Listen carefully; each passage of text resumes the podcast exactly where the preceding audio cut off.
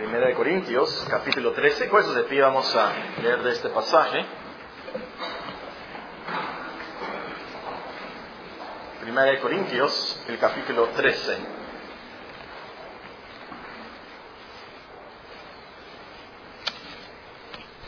Nos dice el apóstol Pablo, sigan con sus vistas por favor, Primera de Corintios, el capítulo 13. Si yo hablase lenguas humanas y angélicas no tengo amor, vengo a ser como metal que resuena o címbalo que retiñe. Y si tuviese profecía y entendiese todos los misterios y toda ciencia, y si tuviese toda la fe de tal manera que trasladase los montes, ni tengo amor, nada soy. Y si repartiese todos mis bienes para dar de comer a los pobres, y si entregase mi cuerpo para ser quemado, y no tengo amor, de nada me sirve. El amor es sufrido, es benigno, el amor no tiene envidia, el amor no es jactancioso, no se envanece, no hace nada indebido, no busca lo suyo, no se irrita, no guarda rencor, no se goza de la injusticia, no se goza de la verdad. Todo lo sufre, todo lo cree, todo lo espera, todo lo soporta. El amor nunca deja de ser. Pero las profecías se acabarán y cesarán las lenguas y la ciencia acabará. Porque en parte conocemos y en parte profetizamos.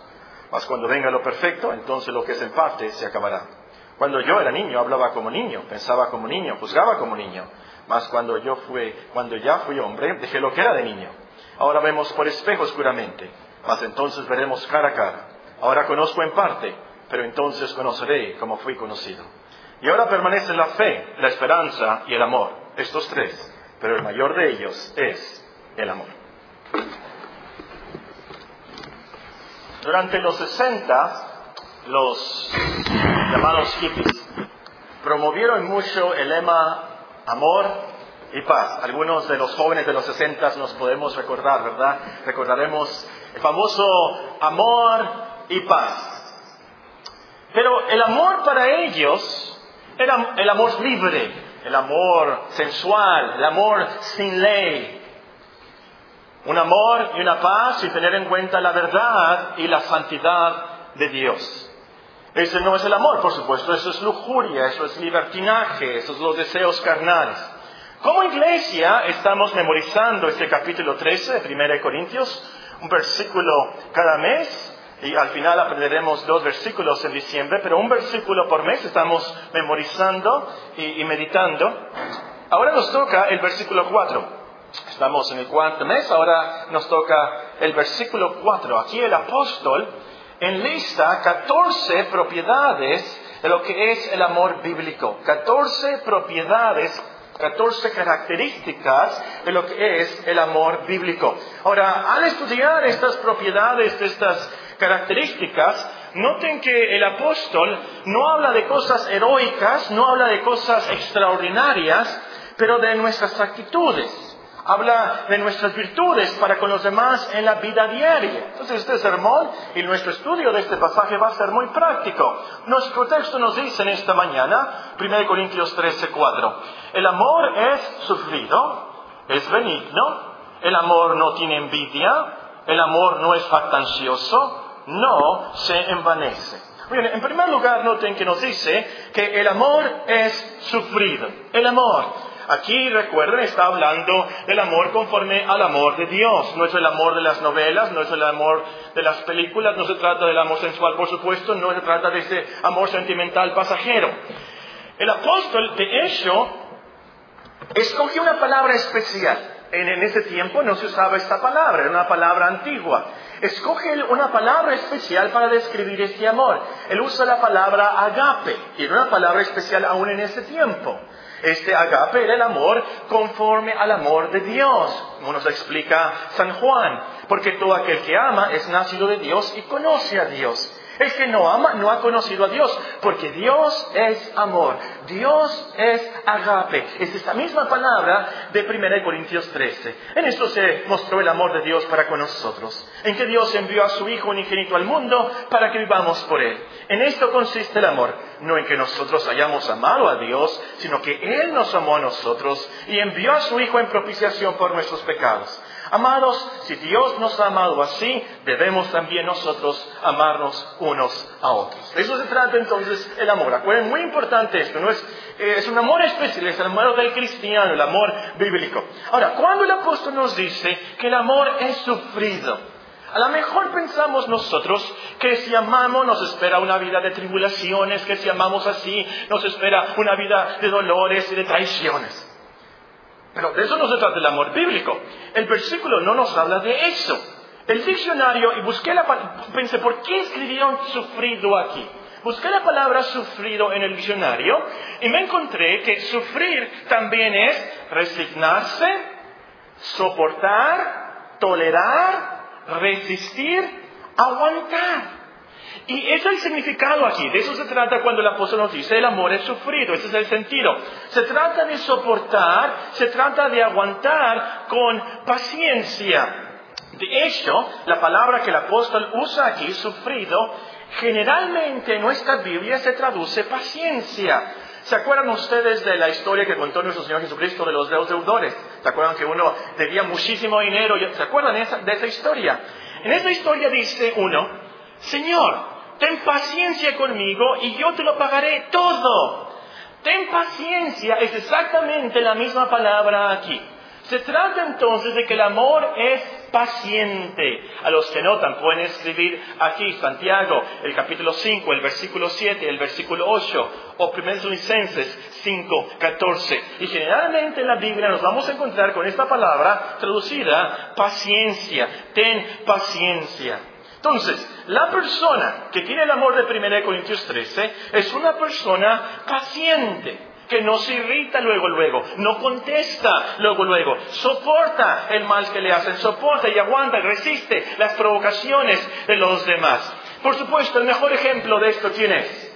Nuestro Señor Jesucristo. En la cruz nos dice San Pedro, cuando le maldecían, no respondía con maldición. Cuando padecía, no amenazaba, sino encomendaba la causa al que juzga justamente. ¿Y cómo le provocaron en la cruz ciertamente? Pero fue paciente por puro amor. Entonces, hermanos, aplicando la verdad de San Juan, si el Señor nos ha amado así, con tanta paciencia, debemos también nosotros amarnos los unos a los otros con mucha paciencia. Debemos soportar con mucha paciencia las debilidades de los demás o las diferencias de los demás. Por supuesto, si nos tratan mal, si hablan mal de nosotros, con paciencia, por amor, debemos soportarlo, debemos aguantarnos.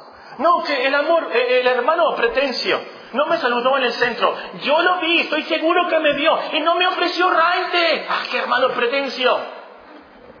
Y en la iglesia lo ves y no lo saludas. ¿Ah? No me saludó, yo no, tampoco lo saludar. La hermana Fulgencia, yo vine al tiempo de oración y no oró por mí. Mencionaron mi causa, mi petición, y no oró por mí la hermana Fulgencia. Y después del culto tenía la cara fea. Y me debe un traste, no me lo ha devuelto de hace dos años.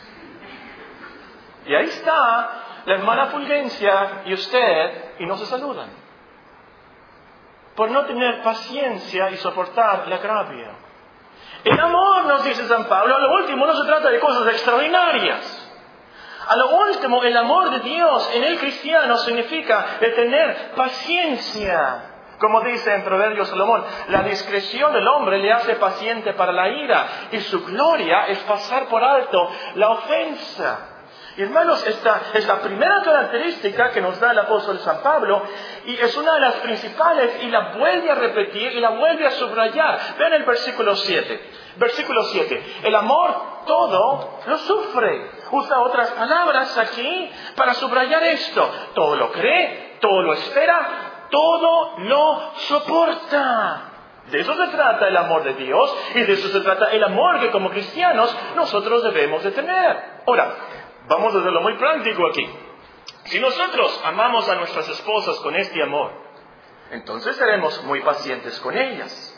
Es el lunes a las 7.45 y buscamos el uniforme del trabajo y no está listo. No lo planchó. ¿Qué vamos a hacer? Llegamos a la hora de comer, tenemos mucha hambre y olemos la cocina y huele a frijoles quemados. ¿Qué vamos a hacer? No hay tortilla siquiera. ¿Qué vamos a hacer? ¿Le vamos a gritar? ¿Nos vamos a alterar? ¿Nos vamos a enojar? ¿O vamos a soportar esas debilidades, esas fallas de nuestra esposa con paciencia? De eso se trata, lo último nos dice el apóstol Pablo. Hermanas, si nosotros amamos a nuestros esposos con este amor paciente, soportaremos sus provocaciones, las, lo, le aguantaremos, resistiremos todo a lo último, que ni siquiera nos da gracias por la comida, tanto que me esmeré, fui al mercado Zaguara donde está todo muy barato y me, que me la, quincena, y ahí voy a la pescadería, y ahí fui en el camión, y qué calor y todo, y, ni siquiera me dio gracias por la comida. Vamos a soportar eso, vamos a resistir esa provocación. Ahí está el esposo gritándote, ya me dijiste muchas veces que no pusiera la ropa en el baño, pero a mí me gusta así. Cuando salgo de la regadera, me la piso, no quiero pisar el piso frío. Eh, recógela, hombre, ¿qué te cuesta? ¿Qué le vamos a decir? ¿Qué le vamos a contestar? Porque que soy tu criado, que para no te casaste. ¿Qué le vamos a contestar? Vamos a soportar esas debilidades, esas peculiaridades esas diferencias. Hay una, me vino a la mente, hay una caricatura, está una esposa quejándose de, del esposo porque el esposo ronca. Y la, la otra esposa, la otra señora ahí le contesta, si mi esposo estuviera vivo, le aguantaría todo. No me importaría que roncara.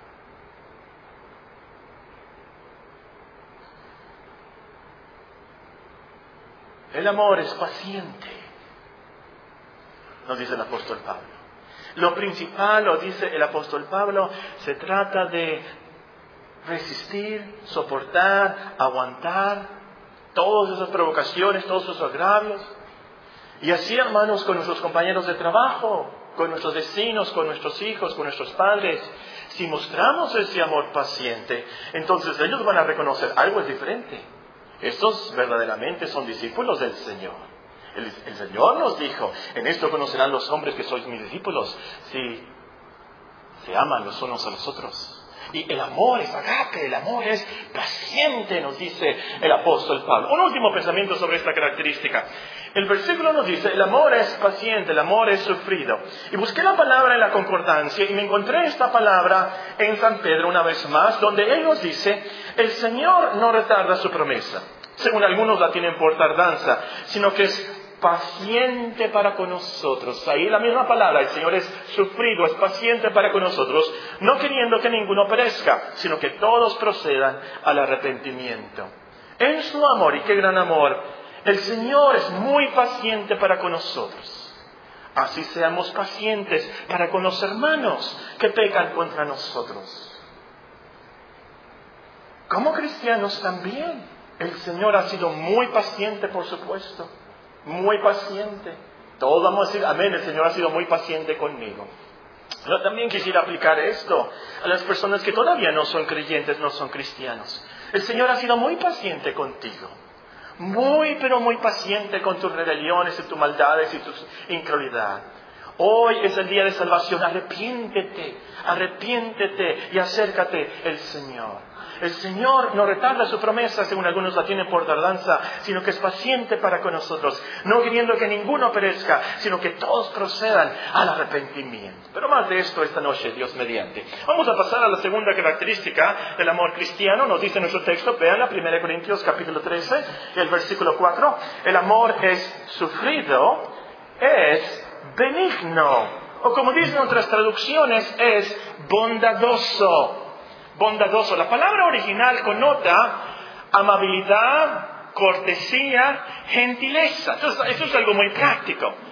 El amor nos lleva a salirnos de nuestro egoísmo a ser amables, corteses con los demás, nos lleva a hablar la verdad con amor, como nos dice Efesios 4, nos lleva a tratar bien a los demás, nos lleva a tomar ese pequeño tiempo, esa pequeña oportunidad de ayudar a la hermana, ayudar a la hermana, con aún las pequeñas cosas. Es una palabra muy práctica. Se trata de amabilidad, gentileza, se trata de cortesía. Cuando hablo con parejas con problemas matrimoniales, una de las primeras tareas que les dejo es que comiencen a ser amables el uno con el otro. Que comiencen a decirse buenos días, cuando llegue del trabajo, que el hombre salude, que, le ayude a su esposa, que, sea amable en todo lo que puede hacer, que le, abra la puerta del carro, ella va a subir el carro, muy bien, háblale tú la puerta del carro, que ella se, siente, cómprale una flor de vez en cuando, una vez al mes, sácala, y, y le digo a la mujer, háblale en voz suave, voz amable. La blanda respuesta quita la ira, como leímos en Proverbios 15, por cierto. El esposo, mira, llega al mercado, ayúdale a bajar las cosas del carro. Son pequeñas cosas, pero quiero que la comiencen a hacer. Pero muchos de ellos me dicen, es que, es que no me sale. Mira, yo ya no la amo. te voy a decir la verdad, yo ya no la quiero, yo ya no la amo. Y la esposa me dice, ¿sabes que yo también? Yo no siento nada por ti. Nada, nada, nada, nada, nada. Yo me sentiría hipócrita haciendo esas cosas. Yo les explico que el amor bíblico no es un sentimiento, no es que me sale. No es que te sientas que quieras hacer eso. No, no, no, no, no. El amor bíblico es un mandamiento. Si mañana tú no vas al trabajo eh, y te llama el, jefe, eh, ¿qué, pasó? Que, es que, no me no, no me sentí, no, no, no, no, no me salió ir al trabajo ahora. Ah, pues muy bien. No me va a salir pagarte. ¿Sabes qué me está saliendo? Te voy a correr. Pues por supuesto, tú vas a ir al trabajo, aunque no quieras. El amor bíblico es un mandamiento. Aunque tú no quieras, debes de amar. Y yo le digo a la esposa, ¿sabes qué? Dios nos dijo, el Señor dijo que amáramos a nuestros enemigos. Si tú lo quieres considerar tu enemigo, muy bien, considéralo, pero tienes que amar. Entonces, no me vengan, les digo, con que te sientas hipócrita, porque lo último se trata de, un mandamiento. Y yo les explico, por supuesto, tienen problemas matrimoniales. Les explico, esto se puede aprender, nos podemos aprender a amar, podemos tener, aprender a tener otras actitudes, eh, podemos hablarnos bien, aprender. Estas cositas les digo, de abrir la puerta, de ayudar con... Son pequeñas cosas que nos van a ayudar a tratarnos de una manera diferente. Y yo les, explico esto y les doy el ejemplo clásico de, se están peleando, les digo, y están ahí, gritándose, y, te marca tu jefe por el celular. ¿Cómo le contestas al jefe? Buenos días, ¿qué tal, señor? ¿Cómo está usted? Muy amable, con una voz muy suave. Pero hace un segundo estabas gritando, enojado, alterado. ¿Qué pasó? Ah, pues es mi jefe. Tú controlaste tus sentimientos. Tú controlaste tu actitud. Tú puedes hacer eso con tu esposa. Tú puedes hacer eso con tu esposo. Lo tenemos que hacer, lo podemos hacer porque así es el amor de Dios. Paciente, bondadoso, amable, cortés. Hablar bien con la persona, aunque nos ha traicionado. Hablar y tratar bien a la persona, aunque nos ha hecho mal. No es fácil, por supuesto. Yo no le digo que iba a ser fácil. Pero los cristianos, es el fruto del Espíritu en nuestras vidas y lo podemos hacer. Porque así es el amor de Dios. El Señor nos, nos mandó. Amad pues a vuestros enemigos y haced bien y prestad, no esperando de ello nada. Y será vuestro galardón grande y seréis hijos del Altísimo, porque Él es benigno para con los ingratos y malos. Siempre me ha impresionado esa frase, siempre me ha impactado. Él es benigno, Dios es benigno para con los ingratos y malos. Y así éramos nosotros. Así éramos nosotros. Pero de todas maneras Dios fue benigno para con nosotros en Cristo. Él nos ha tratado bien, Él nos ha bendecido, aunque le hemos fallado tanto como cristianos, aunque hemos sido rebeldes, ingratos. El Señor nos ha sido benigno. Así hagamos, hermanos, para con nosotros, hermanos, en la iglesia. Hermanos que a lo mejor fueron ingratos con usted. Hermanos que han sido malos con usted. Parientes, hijos, vecinos, amigos que han sido malos con nosotros. El amor es paciente, el amor es benigno, amable, el amor es cortés. De eso se trata entonces cuando somos verdaderamente hijos del Altísimo, como, dije, como dice el Señor. Bueno, la siguiente característica es que el amor no tiene envidia, el amor es sufrido, es benigno, punto y coma. El amor no tiene envidia. Literalmente la frase dice, el amor no tiene celos. Esa es la palabra griega, celos. Celos. Es una palabra muy fuerte que conota un gran deseo. Obviamente a veces se usa como un celo para bien y a veces se usa como un celo para mal. Aquí se trata de un celo para mal, es un deseo malo por supuesto. Es como Santiago cuando dice, codiciáis y no tenéis, matáis y ardéis de envidia y no podéis alcanzar, combatís y lucháis. Ese es el sentimiento y es algo muy fuerte. Y el punto del apóstol es que el amor no tiene celos del bien de los demás, no tiene envidia de las cosas de los demás, no codicia, no se entristece, eh, eh, no se enoja porque los otros tienen cosas que usted no tiene o, cosas mejores. es lógico, por supuesto. Si envidiamos a los demás con esta envidia, no los vamos a amar. Vamos a odiarlos, vamos a, a, querer criticarlos, vamos a querer que les vaya mal y a nosotros bien, por supuesto. Eso es contrario al amor bíblico. El amor bíblico hace que queramos el bien de los demás, que les vaya bien a ellos, queremos la prosperidad de los demás. Ese es el amor bíblico. Entonces, usted ve a un hermano que tiene más dones que usted. Tiene más dones, usted sabe que tiene más dones, y ve los hijos del hermano y los hijos más obedientes y mejores calificaciones en la escuela, le va mejor en el trabajo al hermano, tiene una familia muy linda, el diablo, el diablo te va a tentar a, envidiarlo, te va a tentar a tener esos celos por, sus dones, por sus cosas, por su familia, por sus casas. Mucho cuidado, mucho cuidado. Y esto es muy práctico porque esto es lo que nos separa y nos divide muchas veces en la iglesia. Es esta envidia aún de los dones. Y ese es el contexto. Los corintios estaban peleando y estaban criticando porque no tenían los dones de los otros. Mucho cuidado con esto. El, apóstol nos dice, el amor no tiene envidia, quiere lo mejor de los otros hermanos. Bueno, en último lugar, tenemos que el amor no es jactancioso. Veanlo con sus propios ojos. El amor es sufrido, es benigno, el amor no tiene envidia, el amor no es jactancioso. Lo opuesto, por supuesto, este es el punto del apóstol, es que el que tiene el amor de Dios hace las cosas con humildad hace el bien a los demás por puro amor, no para que los demás les den las gracias, no para vanagloriarse, no para apantallar a los demás, como decíamos en mi tiempo, no sé si se usa esa palabra todavía, no para apantallar a, los demás. El que tiene este amor hace las buenas obras a escondidas. Ofrenda, esta ofrenda, no quiero que le digas a nadie, es una ofrenda anónima, cosas que nadie más que Él y Dios saben. El que tiene este amor no espera entonces una recompensa. Hace las cosas por puro amor.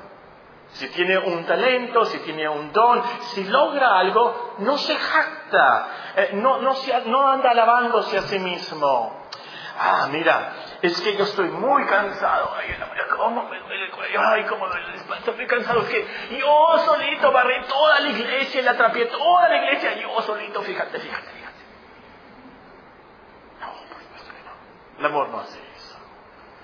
No, mira, es que el hermano Doc Bakovic me dijo que yo tenía la voz de una cantante de ópera. A ver, cuando el hermano Paco me dice que cante un especial en la iglesia. El amor no hace eso. Cualquier logro, cualquier cosa que tengamos es de Dios.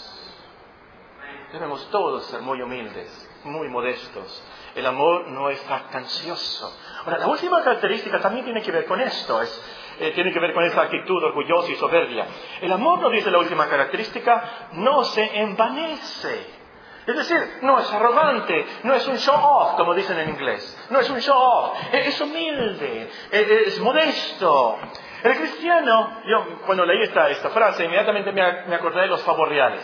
De los pavos reales que muestran sus, plumas y su hermoso plumaje. Los, los cristianos no son así. Y leyendo un comentarista, el comentarista, pensó de otra cosa. El comentarista pensó, pensó de esos sapos que tienen una papada y que la inflan así.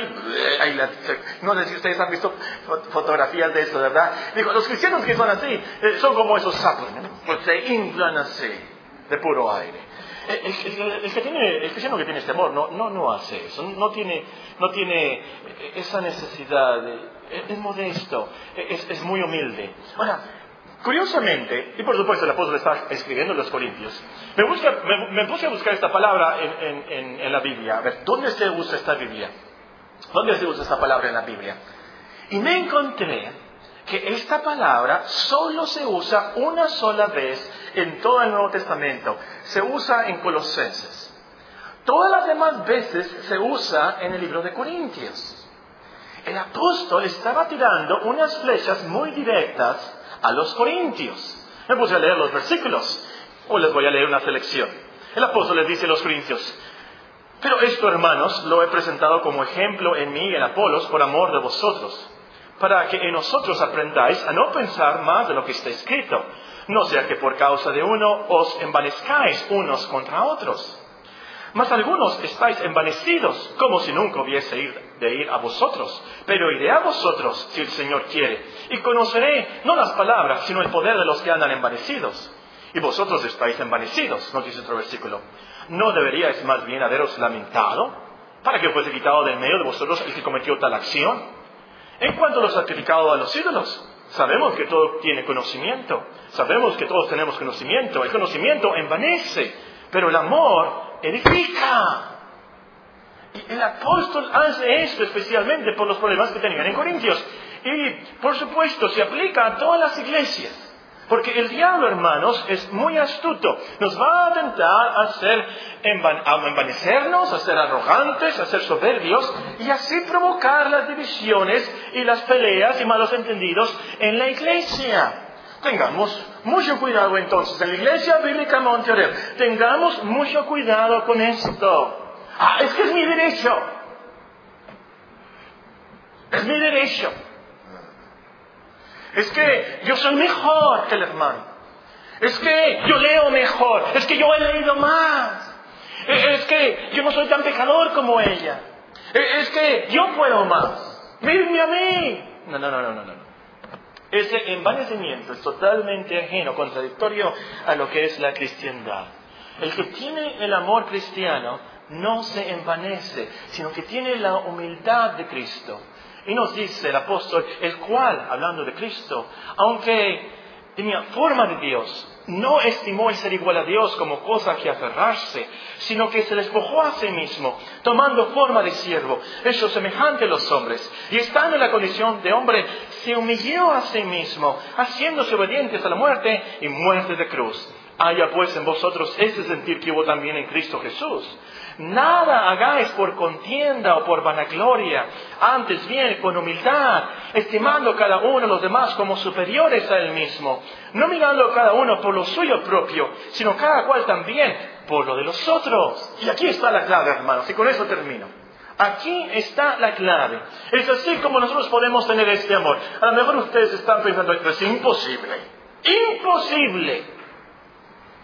En Cristo en Cristo, en unión con Él, como hemos aprendido de Romanos capítulo 6, en unión con Él, por Él, con su ayuda, con su ejemplo, nosotros podemos tener este agape, este amor. Si yo de lenguas humanas angélicas y no tengo amor, vengo a ser como metal que resuena o címbalo que retiñe y tuviese profecía y entendiese todos los misterios y toda la ciencia, y tuviese toda la fe de tal manera que trasladase los montes, y no tengo amor, nada soy. Y se repartiese todos mis bienes para dar de comer a los pobres, y se entregase mi cuerpo para ser quemado, y no tengo amor, de nada me sirve. El amor es sufrido, es benigno. El amor no tiene envidia. El amor no es actancioso, no se envanece. Oremos.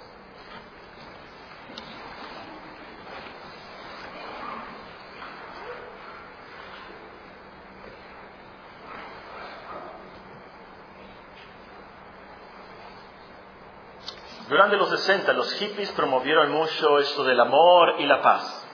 Por supuesto, era un amor equivocado, era una paz en Cristo imposible. Pero la verdad que estaban en lo correcto andaban buscando ellos Y por eso nos gustó a la humanidad ese lema. Algo que cada uno de nosotros quiere tener. Quiere tener el amor y la paz. Pero ese amor y esa paz real solo la podemos tener en Cristo. La podemos tener en Dios. Es así como nosotros podemos tratar a los demás con este amor. Cuando nos acercamos a Dios, cuando Él transforma nuestras vidas, nos da un nuevo corazón. Y Él, por su Espíritu Santo, nos da el fruto del amor en nuestras vidas.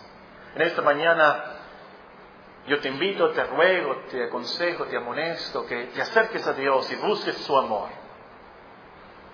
Te acercas a Él, busca, lee, sigue viniendo, pregunta. Tú te acercas a Dios y se va a acercar a ti, te va a dar este amor y esa paz que tanto andas buscando.